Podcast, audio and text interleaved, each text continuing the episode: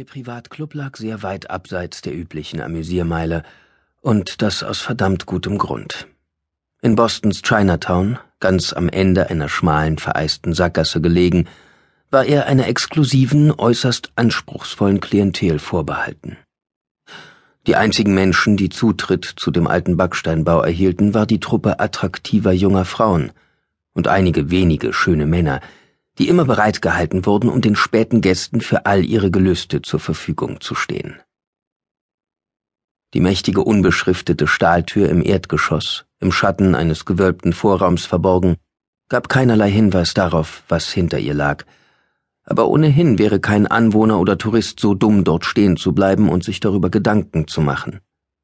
Denn sie wurde von einem hohen Eisengitter geschützt und davor war ein hünenhafter Wächter in schwarzer Ledermontur mit schwarzer Strickmütze postiert. Er war ein Stammesvampir, wie auch die beiden Krieger, die jetzt in der düsteren Gasse auftauchten. Beim Knirschen ihrer Kampfstiefel auf dem Schnee und dem festgefrorenen Straßendreck hob der Wächter den Kopf und starrte die uneingeladenen Neuankömmlinge mit schmalen Augen an. Er bleckte die Lippen, und enthüllte schiefe Zähne und die scharfen Spitzen seiner Fänge. Dann stieß er ein tiefes Knurren aus, und aus seiner fleischigen Nase stieg eine warme Atemwolke in die kalte Dezembernacht auf. Hunter registrierte die Anspannung seines Partners, als sie sich dem am Clubeingang postierten Vampir näherten. Sterling Chase war schon gereizt gewesen, als sie im Hauptquartier des Ordens auf die Mission der heutigen Nacht aufgebrochen waren. Jetzt ging er mit aggressivem Schritt voran, die unruhigen Finger demonstrativ am Holster der großkalibrigen halbautomatischen Pistole in seinem Waffengürtel. Auch der Wächter trat einen Schritt nach vorn und stellte sich ihnen direkt in den Weg. Er ging in Angriffsstellung, die mächtigen Schenkel gespreizt, die Stiefel warnend auf den rissigen Asphalt gerammt und senkte den riesigen Kopf. Er hatte sie fragend angesehen, aber jetzt erkannte er Chase, und seine Augen wurden noch schmaler. Ich glaub's nicht. Was zur Hölle hast du hier im Revier der Agentur verloren, Krieger? Taggart, knurrte Chase statt einer Begrüßung. Wie ich sehe, geht's mit deiner Karriere steil bergab, seit ich die Agentur verlassen habe. Machst hier nur noch den Türsteher für euren Stripschuppen, was? Was kommt als nächstes? Wachmann im Einkaufszentrum? Der Agent stieß einen deftigen Fluch aus. Du hast vielleicht Nerven, dich hier blicken zu lassen. Das Kichern, mit dem Chase ihm antwortete, klang weder eingeschüchtert noch amüsiert.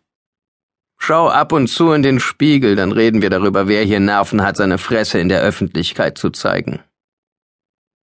Hier kommen nur Agenturmitglieder rein, sagte der Wächter und verschränkte die muskulösen Arme über seinem mächtigen Brustkorb ein Brustkorb, auf dem der breite Lederriemen eines Holsters zu sehen war, und er trug noch jede Menge Hardware um die Hüften. Der Orden hat hier nichts zu suchen. Ach ja? knurrte Chase. Erzähl das mal Luke Thorn. Der ist es nämlich, der dir die Hölle heiß macht, wenn du uns nicht reinlässt. Mal angenommen, wir beiden hier, die wir uns hier ohne guten Grund den Arsch abfrieren, räum dich nicht selber aus dem Weg. Als Lukens Name fiel, er war der Anführer des Ordens und einer der gefürchtetsten Ältesten des Vampirvolkes, presste Agent Taggart grimmig die Lippen zusammen. Nun wanderte sein Blick argwöhnisch von Chase zu Hunter, der in abwartendem Schweigen hinter seinem Partner stand. Hunter hatte keinen persönlichen Konflikt mit Taggart, aber in Gedanken hatte er bereits fünf unterschiedliche Arten durchgespielt, ihn außer Gefecht zu setzen. Ihn schnell und effizient zu eliminieren, falls es nötig wurde. Dafür war Hunter ausgebildet. Als einer, den man eigens dafür gezüchtet und abgerichtet hatte, eine Waffe in der gnadenlosen Hand des großen Gegenspielers des Ordens zu sein, war er seit langem daran gewöhnt, die Welt logisch und emotionslos zu betrachten. Heute diente er dem Schurken Dragos nicht mehr. Aber seine tödlichen Fähigkeiten bestimmten nach wie vor, wer und was er war. Hunter war unfehlbar und tödlich und als er und Taggart sich in die Augen sahen, ging dem Mann endlich auf, dass er keine Chance hatte. Agent Taggart blinzelte, dann wich er einen Schritt zurück und gab ihnen den Weg zur Tür des Clubs frei. Dachte ich's mir doch, dass du's dir anders überlegst, sagte Chase, schlenderte mit Hunter zu dem Eisengitter und betrat das Stammlokal der Agentur. Die Tür musste schalldicht sein. Im Innern des dunklen Clubs wummerte laute Musik. Bunte Scheinwerfer rotierten im Takt, die auf eine verspiegelte Bühne in der Raummitte gerichtet waren. Die einzigen Tanzenden dort waren drei halbnackte Menschen, die sich zusammen vor einem Publikum lüstern glotzender Vampire räkelten, die in Nischen an den Tischen vor der Bühne saßen. Es stank nach altem Parfum und Schweiß, aber die muffige Luft konnte den charakteristischen Duft von frischem Menschenblut nicht überdecken.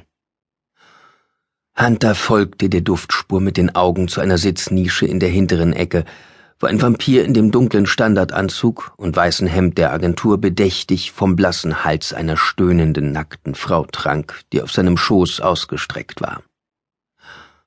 Neben ihm an der Tür war Chase zur Salzsäule erstarrt, und aus seiner Kehle drang ein tiefes, grollendes Knurren.